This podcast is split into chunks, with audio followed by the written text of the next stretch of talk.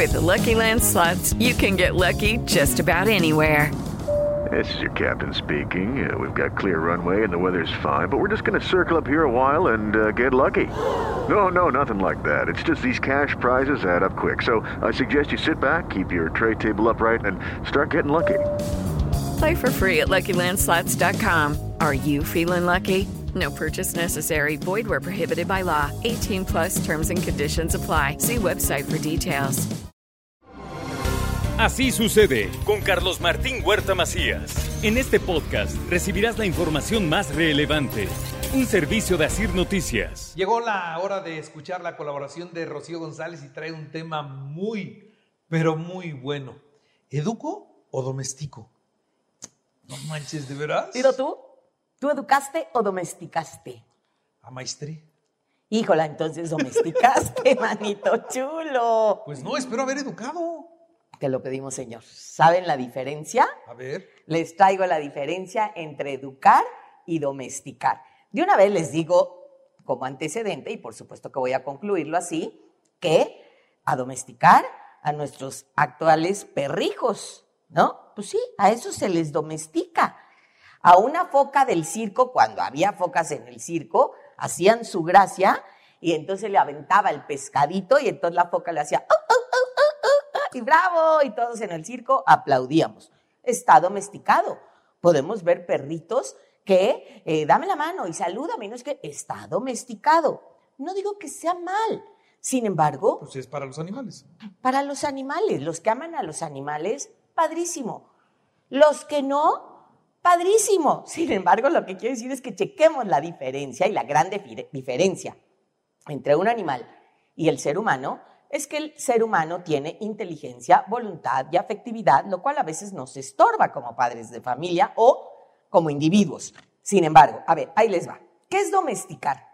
Estás domesticando a tus hijos de 0 hasta 30 años cuando educas como te educaron a ti. ¿Cómo te educaron a ti? No digo que haya sido malo, porque, es- o sea, lo que platicábamos desde hace ocho días, ¿no? De la letra con sangre entra y con una nalgada te la pide a gritos, etcétera, etcétera. Ok, de que funcionaba, funcionaba, Carlos Martín. ¿Cuál es el mayor error de esta domesticación o de esta educación como antes? Que dudamos de sus capacidades. Ay, nada más. Apenas si me va a poder dar la manita. ¿No? Exactamente. Exactamente. Y entonces dudamos de todo lo que hacen. Llega con sus calificaciones. Ma, mira, 9.2. ¿Y las ocho décimas? ¿Qué pasó con las otras ocho décimas? ¿Qué pasó? Era 10. Era 10. ¿Y por qué no estás en el cuadro de honor? ¿Y por qué? O sea, todo este tipo de cosas que es domesticado. Y entonces desde ahí ignoro el desarrollo emocional de todos y cada uno de mis hijos. ¿A qué me refiero con esto? Le permites a tus hijos sentir miedo, alegría, tristeza, enojo, afecto, o aquí nadie se enoja, el que se enoja pierde. Cuando has visto a Batman que tuvo miedo, Superman cuando tuvo miedo, y todo este tipo de cosas que no les permitimos, no les permitimos ni siquiera que expresen emociones positivas como alegría, como afecto, porque demasiado es demasiado, ¿no?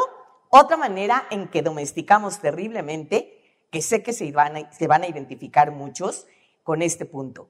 Amenazas, gritas, pegas, adviertes, enjuicias, sermoneas, castigas, criticas, culpas, ofendes.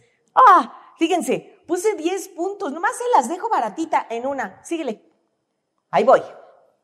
Dos, dos y media, dos, tres, cuatro, dos, tres cuartos. Ahí te voy.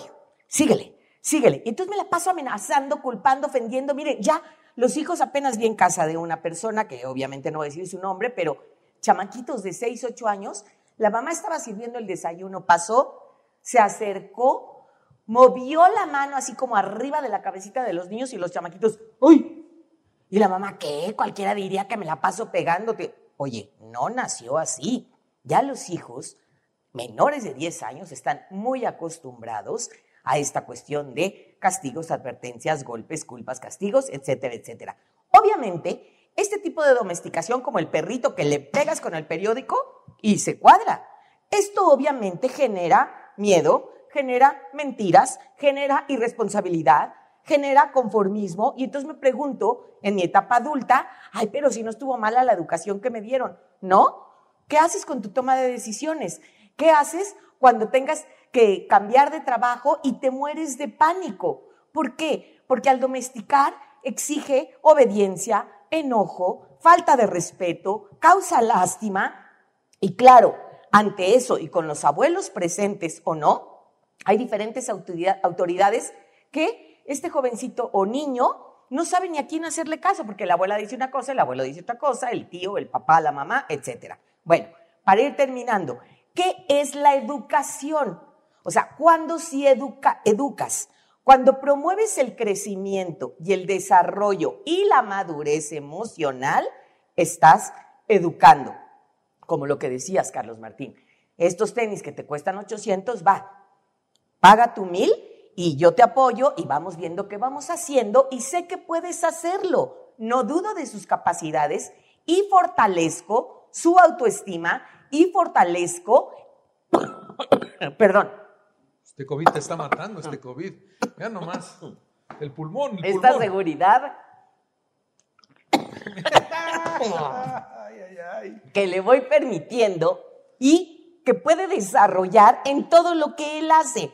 Por ello, a ver, hay que respetar etapas. La etapa oral, no digo que se vuelvan pedagogos, pero hay que respetar que vive ciertas características de los cero a los dos años, de los dos a los cuatro, etapa anal, etapa edípica, etapa de infancia o latencia y, por supuesto, la adolescencia. Entonces, si yo respeto y conozco todas y cada una de estas etapas, entonces puedo respetar y poner límites, tomar decisiones y que vivan todos y cada uno de los miembros de la familia las consecuencias lógicas y las consecuencias naturales de sus actos. Y así tus hijos pueden elegir entre diferentes alternativas y no es porque lo digo yo y punto y así es, sino, ¿qué quieres, cielo?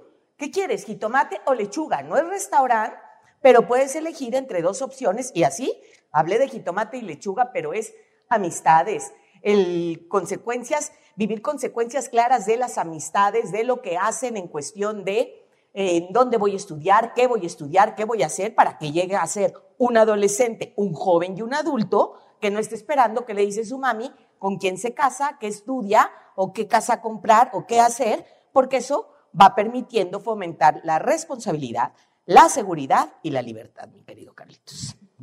Perdón por la tosecita. Pues muchas gracias, Rocío. Pues muchas gracias a ustedes. No se les olvide, y quiero terminar con esta frase, si tratamos a nuestros amigos como tratamos a nuestros hijos, quizá nos quedamos sin cuates. Si tratamos a nuestros hijos como tratamos a nuestros amigos, mejorarán mucho nuestras relaciones. ¿Queda clara esta frase? Si yo te trato a ti, amigo, como a mis hijos, me mandas al diablo, hoy peínate, así vas a salir, así vas a estar, ve nomás que pacha. Estás en la radio. Exactamente.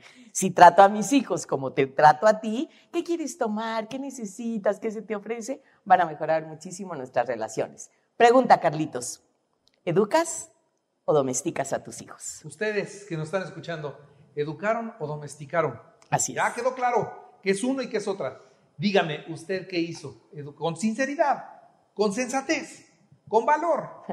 Al 22, 22, 15, 12, 14. ¿Educaron o domesticaron? Dígame y después del resumen vemos qué fue lo que nos comentaron. Gracias, Rocío. Gracias a ustedes. Cuídense. Así sucede con Carlos Martín Huerta Macías. La información más relevante ahora en podcast. Sigue disfrutando de iHeartRadio.